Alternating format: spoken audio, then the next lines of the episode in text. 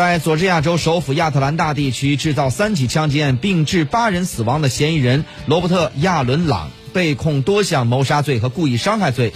朗向警方提供呃供称自己有性瘾，为消除诱惑开枪，没有种族方面的动机。警方说目前未排除种族偏见因素。